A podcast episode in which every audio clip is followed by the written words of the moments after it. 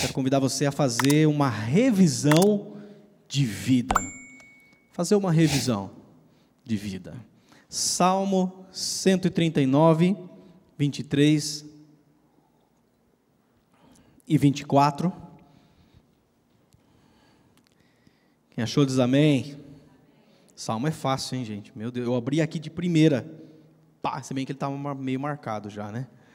Mas Salmo, aliás, quinta eu peguei essa Bíblia, ela tá, a letrinha está pequena. O óculos está precisando já daqui a pouco. Salmo 139, 23 e 24 diz assim na versão revista e atualizada: Sonda-me, ó Deus, e conhece o meu coração. Prova-me e conhece os meus pensamentos. Vê se há em mim algum caminho mau e guia-me pelo caminho eterno. Tem uma versão bíblica de um teólogo famoso chamado Eugene Peterson, que chama A Mensagem. Tem uma, essa versão. É uma versão diferente porque ele reescreveu a Bíblia com as suas palavras, com parafraseando os versículos bíblicos, claro que sem perder nenhum sentido original do texto, nada, mas é muito interessante, principalmente para devocional. E na versão A Mensagem, ele diz o seguinte, esse mesmo texto: Investiga a minha vida, ó Deus, descobre tudo a meu respeito, interroga-me, testa-me, assim terás uma ideia clara de quem sou. Vê por ti mesmo se fiz alguma coisa errada e então guia-me na estrada que conduz à vida eterna. Revisão de vida. Há uns cinco anos atrás, nós em casa resolvemos fazer uma viagem para Curitiba. Todo mundo já sabe aqui que nós moramos lá, fomos pastores em Curitiba, ficamos sete anos lá, tanto como missionários como pastores. E a gente tem muitos amigos lá na região. É uma cidade, quem já foi? Quem já foi em Curitiba aí? Cara, você não foi, está perdendo. Precisa tirar um dia. Tem que ir em junho e julho para valer a pena. Quem conhece Curitiba sabe que tem que ir lá. Ju... Não, não gosto do frio. lá gostoso é ir em julho. Interessante que eu fiquei sete anos lá, Marcão, e não vi neve. Giou todos os anos. No ano que eu voltei para cá, que eu sou de Piracicaba, a gente é daqui, nós, nossa família, tudo tal. No ano que nós voltamos para cá, que foi no início de 2011, é, nevou. Olha que, que benção, né? Esse ano passado, acho que nevou também Gramado, teve alguns irmãos aí que quase pegaram, tal, né? Na região ali do sul. E nessa, esses cinco anos atrás, mais ou menos, eu acho, amor, nós decidimos ir para lá passar uns dias, rever os amigos, tal, dar uma passeada em Curitiba, que é muito legal. E nosso carro deu problema na estrada. A gente estava exatamente no meio, já tínhamos passado São Paulo, já estávamos na, na Regis Bittencourt, e estava exatamente no meio. Já, daqui para Curitiba, dá mais ou menos pelo, pelo caminho mais comum, né? São Paulo, Rodoanel, depois a Regis e tal, dá mais ou menos 540, 550 quilômetros. Tem um caminho um pouco mais curto aqui por Sorocaba, que quem conhece que já andou ali, tem a tal Serra do Macaco, né? E, meu Deus do céu, você quase fica girando assim, até chegar lá em registro, sair é, lá. Eu fui algumas vezes por ali, como a gente vinha muito lá de Curitiba, mas ali não vale muito a pena, não. não meu Deus, para quem tem labirintite, então, quem tem problema no carro com curva, não dá. Então dá mais ou menos 540, 550 quilômetros. Eu tinha andado já uns 200 e poucos quilômetros. E aí o carro deu problema. Daí eu me lembrei assim, puxa vida, eu só malemar dei uma olhadinha na água. E sabe quando você faz, não, deixa eu dar uma olhadinha no óleo do carro? Você só tira lá, uma limpada, fia de novo. Ah, tá excelente, poxa vida. Vamos embora. Olha o tipo de revisão que eu fiz para fazer uma viagem longa dessa. Né? E aí o carro, que já não era um carrinho tão novo, era um carrinho que a gente estava já há bastante tempo, acho que o carro que eu mais fiquei, que foi um paliozinho que eu tinha, ficou comigo quase 10 anos aquele carro, então ele deu problema. E aí a gente não sabia se a gente continuava a viagem, se a gente voltava, tivemos que entrar numa cidadezinha para resolver o problema do carro e a gente foi orando a Deus até chegar lá, porque quase que começou de novo a dar o problema, mas deu para ir e voltar. A revisão é importante. A revisão é importante. Se é importante para fazer uma viagem num veículo, quanto mais na nossa vida. De repente, nesse início de ano, nesse tempo, onde talvez alguns já tiveram suas férias, ou alguns ainda vão sair de férias e tudo mais, é importante você ter um período, um momento onde você para para avaliar a sua vida, onde você para para dar uma olhada em como que está as coisas em você.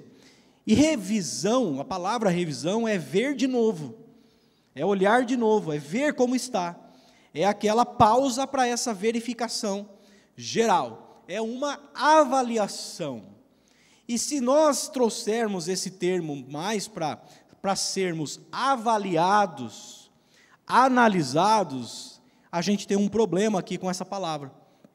Todos nós temos uma certa é, dificuldade com a palavra avaliação, em sermos avaliados. Isso começa desde a infância, porque os pais estão, mesmo que sem querer ou com boas intenções, avaliando o filho. O filho chega com, aquela, com aquele desenho, o filho tem dois, três anos, e ele chega com um desenho para você: olha, papai, olha que coisa linda, tá, não sei o quê. E aí ele está esperando o quê? Uma avaliação sua. E tem, lógico, eu, eu, quero acreditar que a maioria dos pais e tudo mais vai olhar e falar: ah, que coisa mais linda, meu Deus. O que, que você desenhou aqui? Que tem que perguntar, porque nem sempre dá para identificar o que está desenhado ali, né? Nossa, o que, que é isso, filho? Ô pai, é um, sei lá, é uma casa, é um abacaxi, é uma bola. É, nossa, é mesmo, poxa, mas que lindo que ficou e tal. Na verdade, né, eu tenho. Aliás, eu tenho uma pasta guardada em casa com muitas das coisas que as minhas filhas foram me dando ao longo dos anos, desde pequenininha. Dia dos pais, aniversário, cartinha. Elas sempre gostaram de fazer cartinha, de desenhar umas coisas. Tem umas coisas, às vezes ou outra a gente para para dar uma olhada lá em casa né, nessas cartinhas e tudo mais. E isso vai gerando no coração da criança, principalmente se ela pegar um dia que você não está muito legal e trazer um desenho, alguma coisa para você que ela está fazendo, e você já dá uma resposta meio ríspida, você fala, ah, faz de novo, ah, não sei o quê. Ah, inconscientemente a gente vai gerando, já desde a infância, uma certa, um certo problema com a palavra avaliação. E aí a gente cresce, vai para a escola, aí você é avaliado na escola, tem o dia da prova, que você tem que fazer a prova. Aí você cresce mais um pouco, você começa a ser avaliado nas suas rodas, os amiguinhos da, da, da, da rua, os amiguinhos da classe, né, se você é assim ou assado. Eu, por exemplo, na rua, eu tinha um apelido, não sei porquê, mas eu, tenho, eu tinha um apelido na rua de Gordinho Mabel. Não sei porquê. Não sei se é porque eu gostava de comer muita bolacha, né? Não sei se é bolacha ou se é biscoito. O que, que vocês acham? Bolacha? Aqui é bolacha, né? É biscoito? Biscoito. Bolacha. Bolacha, é bolacha, gente. Ah, fala sério. e o meu apelido na rua era gordinho. Hoje não pode, né? Essas coisas. Hoje é bullying. Vai traumatizar a criança. Não, não pode. Essa... Eu, mas você pensa que eu ficava quieto? Eu, eu devolvia na mesma moeda. Eu arrumava uns, uns apelidinhos para os irmãos na, na rua lá, do mesmo jeito. Mas a gente vai sendo avaliado. Aí você cresce mais um pouco, adolescência. Aí o espelho te avalia também. Você começa a ver umas espinhas, começa a ver uns negócios, tal, não sei o que. Você mesmo começa a ter uns negócios. Você fala assim: Meu Deus, o que está acontecendo comigo? Aí se começa a namorar, então, ai meu Deus do céu. Quando começa a namorar, aí, aí vai a avaliação vai aumentando. Você vai trabalhar, seu chefe. Você está na igreja, seu, é o seu líder de ministério, é o pastor e tal. E assim a vida toda vai sendo é, níveis de avaliação. E temos o problema porque a gente associa a palavra avaliação em sermos criticados, em sermos é, reprovados naquilo. Como que se alguém estivesse medindo você de cima a baixo. E quando nós temos essa dificuldade com a avaliação, isso gera em nós pelo menos dois distúrbios, dois extremos. Alguns se rebelam. Ou eu me rebelo, e aí eu tenho pessoas assim, inclusive na, na, na família e, e, não em casa. Minha esposa até falou, amor, quando você falar família, abre um aspas aqui. Você explica que quando eu falo família, é, é os familiares, é os primos, é os tios, irmão e tudo mais. Quando eu falar minha casa, aí é nós lá. Então, tá feito, né, amor? A retificação aqui, né? Eu falei esses dias na mensagem. Não, porque lá em casa a gente, a gente é competitivo. Lá em casa não, eu falei lá na minha família. Mas ela falou, amor, tem que explicar. Não, é, não, é, não que lá em casa não seja muito, mas lá na família. e quando nós temos problema com avaliação, uma parte de nós, ou algumas pessoas, elas vão para esse extremo, que é o extremo de nós nos rebelarmos.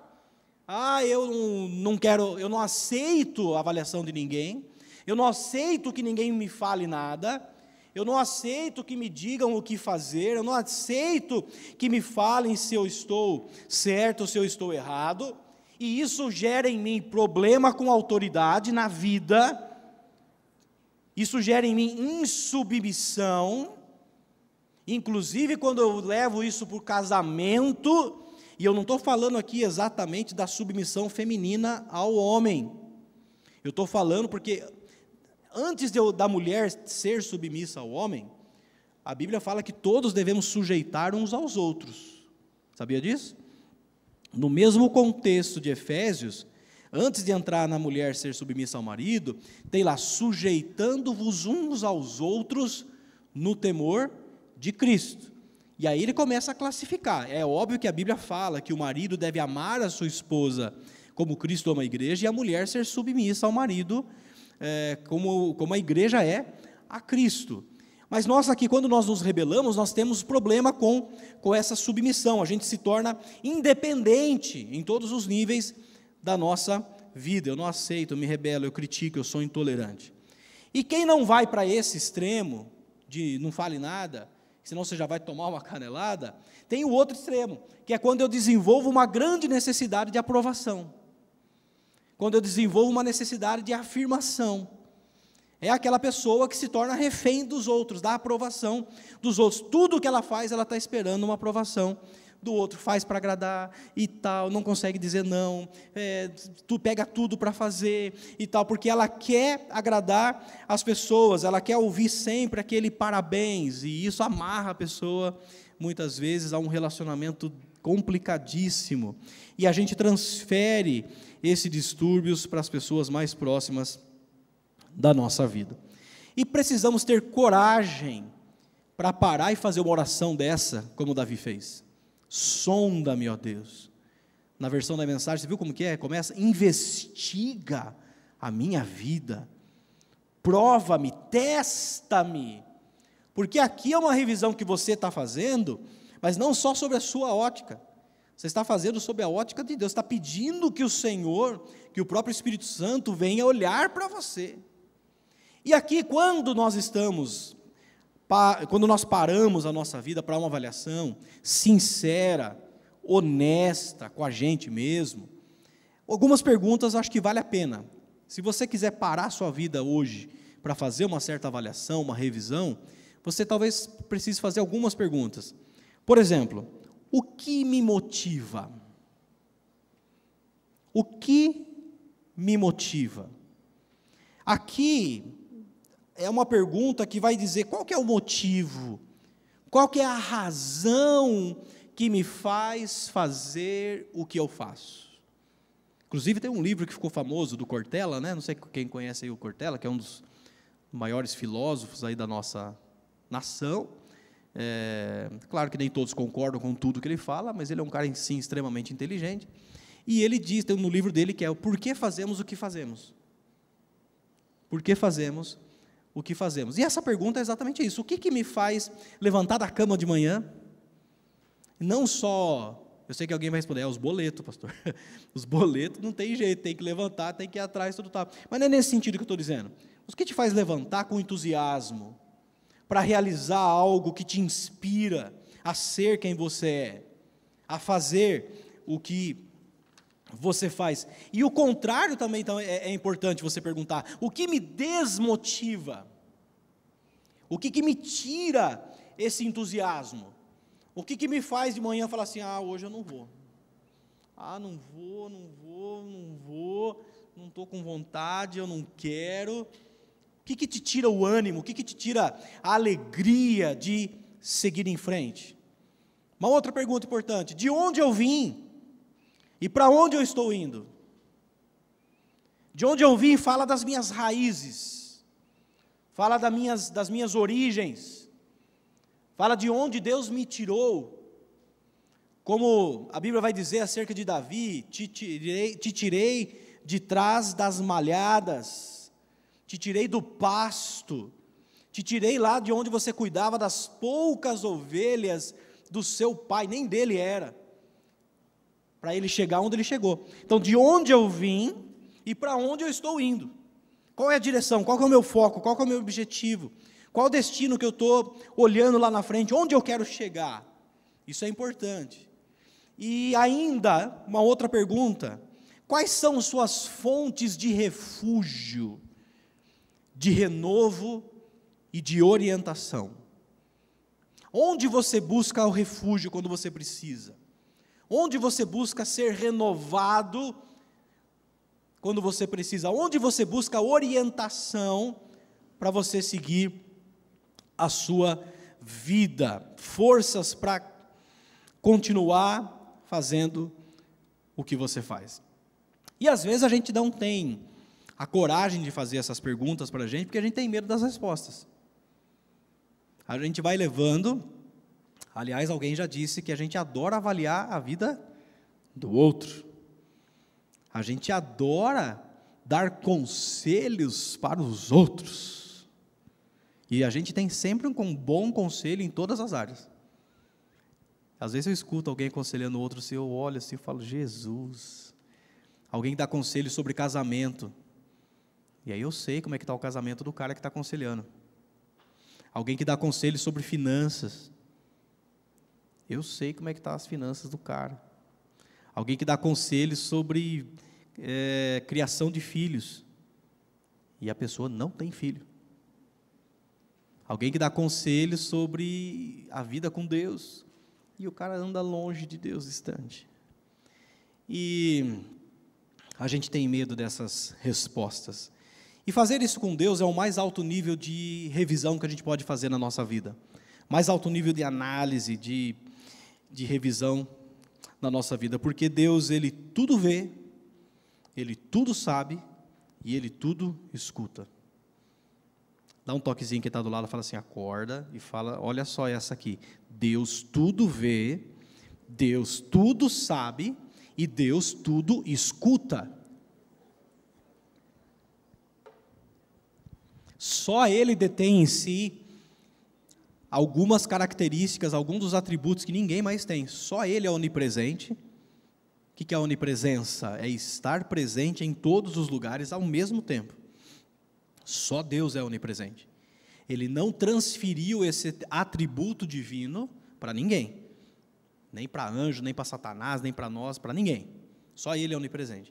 Só ele é onipotente. Só Ele pode todas as coisas.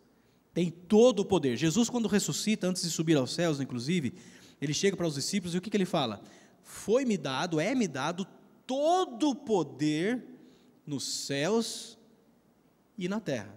E aí ele dá a comissão. Portanto, vão, ide, pregar o evangelho a todas as nações e tudo mais. Então só Deus é onipotente. E só Deus é onisciente. O que é a onisciência? É só Ele tem todo o saber. Ele é PhD em todos os assuntos, mais de PhD. Ele sabe de todas as coisas. Interessante que ele, essa avaliação de Deus, a gente pode contar com a sua graça, com a sua misericórdia, com o seu amor para nos ajudar. Amém? E eu queria destacar alguns pontos importantes nesse processo de revisão de vida que nós podemos fazer debaixo dessa oração corajosa de Davi pedindo para que ele olhe para dentro de nós, vê o que está acontecendo lá dentro e coloque ordem, talvez nesse caos que está aí dentro. Eu já postei na minha rede social um tempo atrás a frase que é mais verdadeira impossível o mundo que existe dentro de nós é infinitamente maior do que esse que está aqui fora. O, inclusive, como é que é o nome daquela escritora que ficou famosa? Todo mundo cita ela. Não vou lembrar, mas ela diz o seguinte: se alguém lembrar, depois você me fala, vai dar uma dica aí. Mas é, é uma frase dela que eu vi alguém postar esses dias que é a seguinte: cada pessoa é um mundo. E é, é isso mesmo. O mundo que há dentro de você ele é infinitamente maior do que qualquer mundo, aliás, do que tudo esse mundo aqui, a coisa que acontece aqui fora. E alguns pontos importantes nesse processo de revisão de vida. Em primeiro lugar, reorganize as prioridades da sua vida. Dá uma chacoalhada quem está do lado, fala isso para ele. Fala, reorganize as prioridades da sua vida.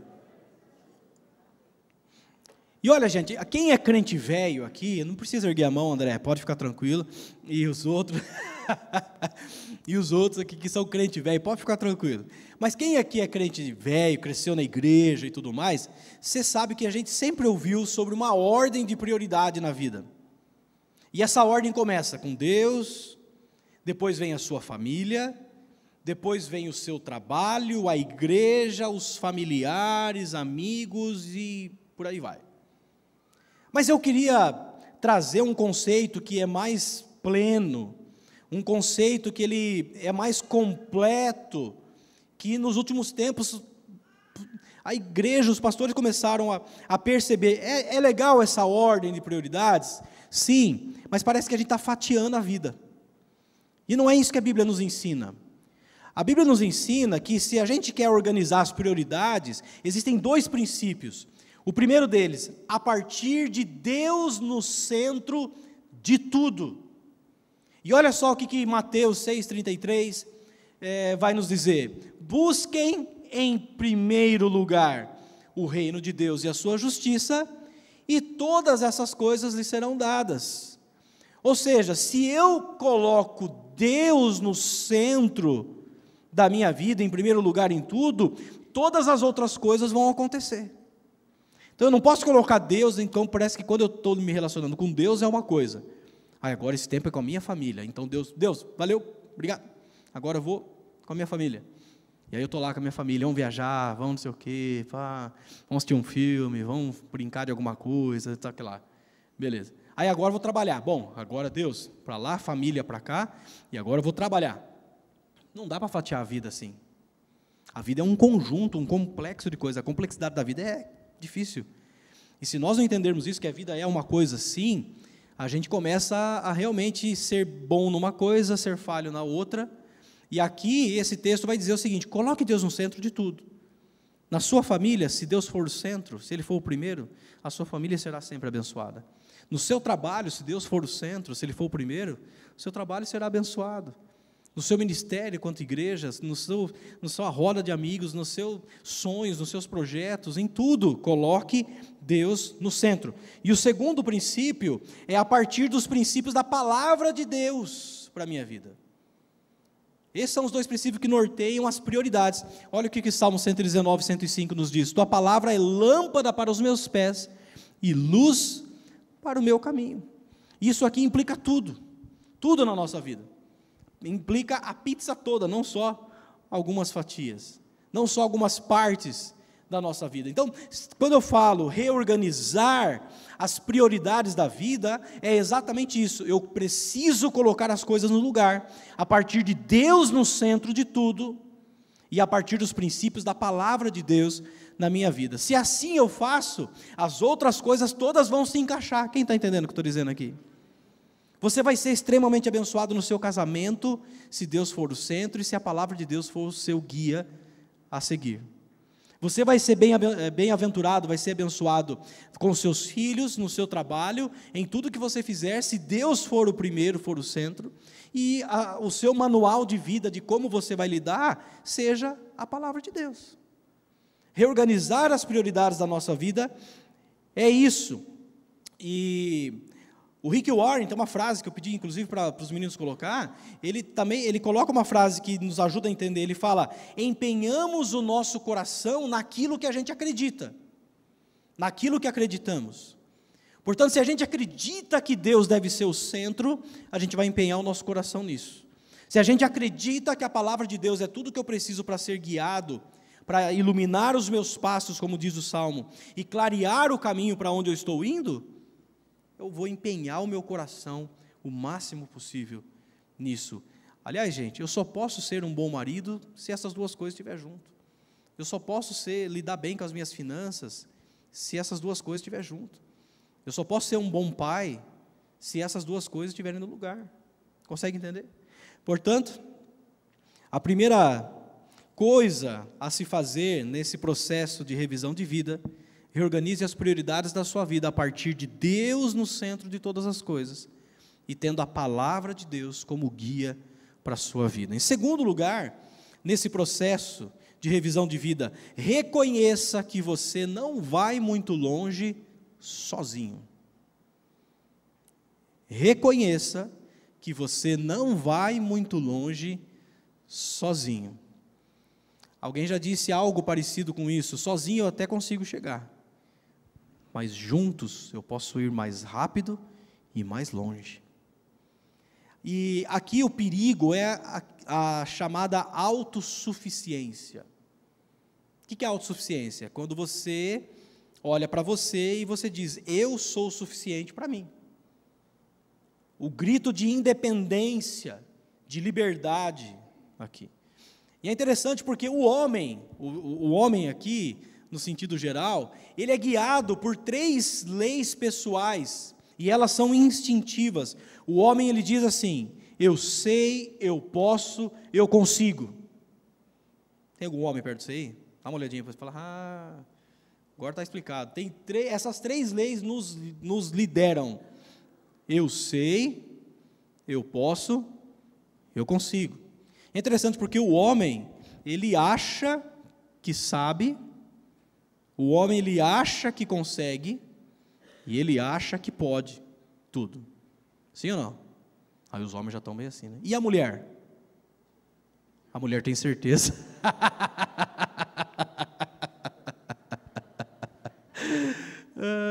a autossuficiência ela nos afasta das pessoas que nós precisamos ter do lado. A autossuficiência nos afasta de quem nós amamos e de quem nos amam, e nos afasta de Deus. Olha o que diz Provérbios, capítulo 3, verso 5. Confie no Senhor de todo o seu coração, e não se apoie em seu próprio entendimento. Não se apoie em seu próprio entendimento, confia no Senhor. A revisão de vida passa por reconhecer que eu preciso dos outros. Eu preciso dos outros. Eu preciso do meu cônjuge, eu preciso dos meus pais, você que é filho. Eu preciso dos meus amigos. Eu preciso da minha família. Eu preciso da minha igreja. Não dá para ser igreja cristão sozinho. Essa onda que tem aí, inclusive que a pandemia parece que trouxe e acentuou ainda mais de ser cristão em casa, de ser cristão online apenas, de ser um crente que só busca Deus sozinho. Olha só, Deus até pode cuidar de algumas áreas da sua vida por misericórdia, mas não é o que a Bíblia nos diz, nos ensina. A vida cristã, ela é vivida em comunhão, estarmos juntos, buscarmos, adorarmos a Deus juntos. O Salmo ele diz que na comunhão dos santos, o Senhor ordena a sua bênção. Quantos querem ser abençoados aqui? Existe uma bênção cada vez que você inclina o seu coração para estar junto como igreja. Portanto, você que está online aí, que desde o início da pandemia não voltou ainda, Fica aí, hashtag, volta logo. hashtag volta para casa. não, dá, não se acostume. Porque, gente, vamos falar a verdade, é muito mais gostoso assistir o culto em casa. É ou não é? Você não precisa se arrumar, você não precisa passar perfume, você não precisa sei o quê.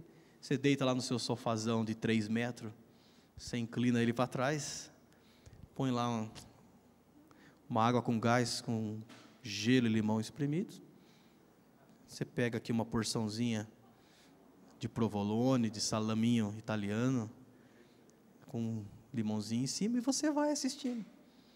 Você dá uns aleluia em glória a Deus de vez em quando. Olha que maravilha. Mas não, não dá certo. Não dá certo. Nós precisamos uns dos outros. E, inclusive, tem uma máxima que diz o seguinte: pessoas precisam de pessoas, pessoas precisam de Deus. Vamos dizer isso tudo junto? Vai lá, um, dois, três e. Pessoas precisam de pessoas. É isso. É isso. Portanto, reconheça que você não é suficiente em você mesmo, que você precisa dos outros e que você precisa de Deus. Amém? Amém. Em terceiro lugar, nesse processo de revisão de vida, que está linkado com esse ponto de cima aqui, valorize mais as pessoas do que as coisas. Tem alguém do seu lado aí? Quem está casado, está com a esposa aí do lado? Vira para ela assim e fala assim: Você é mais importante para mim do que o meu carro. Ai meu Deus do céu. Fala, pastor, não, não apela, né? Acabei de trocar de carro, acabei de pegar o meu. Não, não precisa forçar, tá bom. Então a mulher olha para o marido e fala assim: Você é mais importante para mim do que o iPhone que eu tenho. Você é mais importante para mim do que aquela bolsa que eu quero. Va valorize mais as pessoas do que as coisas. É aquela coisa. Entre perder dinheiro e perder um amigo, o que, que você prefere? Aí você se enche do politicamente correto. Você fala assim: como eu sou uma pessoa maravilhosa, entre perder amigos e perder dinheiro, eu prefiro perder dinheiro, é lógico. Sim ou não? Mas na vida, como é que é? Tem mais pessoas perdendo amigos por causa do dinheiro ou perdendo dinheiro por causa de amigos? Na vida. Eu postei esses dias na, nas minhas redes sociais um Reels que sobre uma história de um pai que ele queria ensinar para o seu filho as coisas sobre as coisas espirituais, sobre as verdades espirituais. E aí ele achou uma forma que eu achei sensacional. Ele chegou para o filho dele e falou assim: Filho, no mundo tem coisa que a gente pode pegar e tem coisa que a gente não pode pegar. E as coisas que a gente não pode pegar são mais importantes do que aquela que a gente pode pegar. Aí ele começou a dar alguns exemplos: amor, respeito, carinho, honestidade, caráter, transparência, verdade. São coisas que a gente não pega no mundo, mas elas são extremamente mais importantes do que aquelas que a gente pode pegar: o seu carro, o seu celular, seu sapato, sua bolsa e por aí vai. Dinheiro compra festa bonita, é ou não é? Mas não garante a felicidade de quem está fazendo a festa. Dinheiro pode comprar lindos presentes, mas não compra o afeto, o tempo junto. Não garante que a vida será feliz. E se nós queremos revisar a nossa vida, você precisa valorizar, começar a valorizar mais as pessoas do que as coisas. Por exemplo, eu tive um pai maravilhoso, já contei isso aqui algumas vezes. Meu pai faleceu no finalzinho, dia 2 de dezembro de 2004, vítima de câncer no pulmão. E meu pai era um cara espetacular. Um cara que, que era presente, que brincava comigo, mesmo quando ele estava cansado. Ele detestava futebol, mas ele brincava de futebol comigo. É, é, assim, na, nas limitações que ele tinha, inclusive financeiramente, que era muito restrito, nunca teve carro. Enfim, uma história muito assim, simples, mas ainda assim eu nunca tive falta da presença do meu pai. E eu poderia ter valorizado mais o meu pai. Eu lembro que em alguns momentos da minha vida, e em especial em 2009, principalmente no ministério que a gente estava, passamos um, momentos muito difíceis, muito difíceis. Pesado, complicado, decisões importantes a fazer, eu estava com coisas no meu coração que eu precisava, falava, Deus, eu preciso não sei o que fazer, quase que uma depressão ministerial, uma luta e tudo mais. E naquele ano, se não fosse a minha esposa do meu lado, não só naquele ano, mas em especial nessa situação, para exemplificar, mas se não fosse ela do meu lado, me tomando pela mão, me ajudando, me entendendo, me chacoalhando muitas vezes, eu teria sucumbido. Os melhores momentos que, que eu já passei com as minhas filhas não foi naquela viagem cara que a gente fez. Aliás, uma vez eu perguntei para elas qual foi a viagem mais legal que a gente já fez. Que a gente costuma viajar uma, uma duas vezes por ano com, com elas. Costumava, que agora está ficando mais difícil, está ficando grande. Mas a gente viajou junto ainda agora. Guarujá foi uma benção, né, Dedé? Uma viagem nossa agora do Guarujá, uma benção. Quase, quase cinco dias só de chuva dentro do apartamento. Mas eu perguntei para elas qual, qual que foi a viagem mais legal que a gente já fez. E aí, a gente que é pai, você já fica imaginando aquela que você gastou mais, né? Falou, aquela que eu quis levar para longe, para isso, para aquilo, tal, não sei o quê. Daí elas lembraram de uma que a gente foi, que a gente ficou no hotelzinho simples, que tinha uma piscina, tal, não sei o quê. Ai, aquela lá foi, nossa, foi a mais legal de todas. E aí eu pensei, por que, que para elas foi a mais legal? Porque foi o lugar onde eu mais passei tempo com elas. onde aquele momento era delas, era estar junto com elas. Nem momentos difíceis da vida foram momentos em que Deus me chamou mais para intimidade.